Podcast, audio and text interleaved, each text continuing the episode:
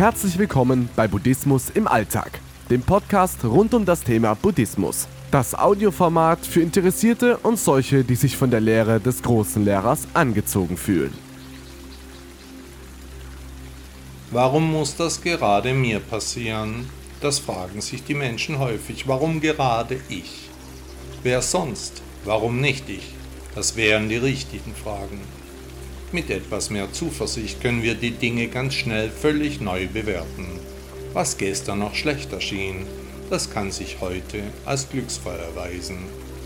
Herodot, ein griechischer Geschichtsschreiber, sagte dazu, dem Menschen ist es doch nicht gegeben abzuwenden, was ihm bestimmt ist. Die griechische Sopranistin Maria Callas sagte, es gibt Leute, die zum Glücklichsein geboren wurden und andere, die zum Unglücklichsein bestimmt sind.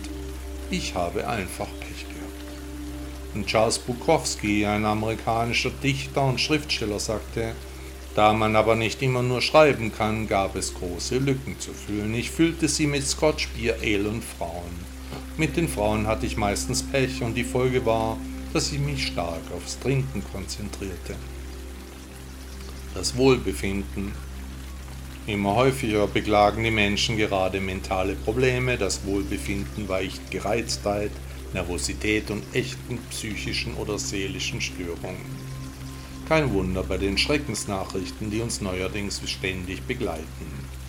Wichtig ist, sich nicht runterziehen zu lassen, im Leben positive Aspekte zu fördern, negative Dinge auszublenden. Was würde dir jetzt so richtig gut tun? Stelle dir das einmal in deinen Gedanken vor, lebe es gedanklich durch, in allen Einzelheiten.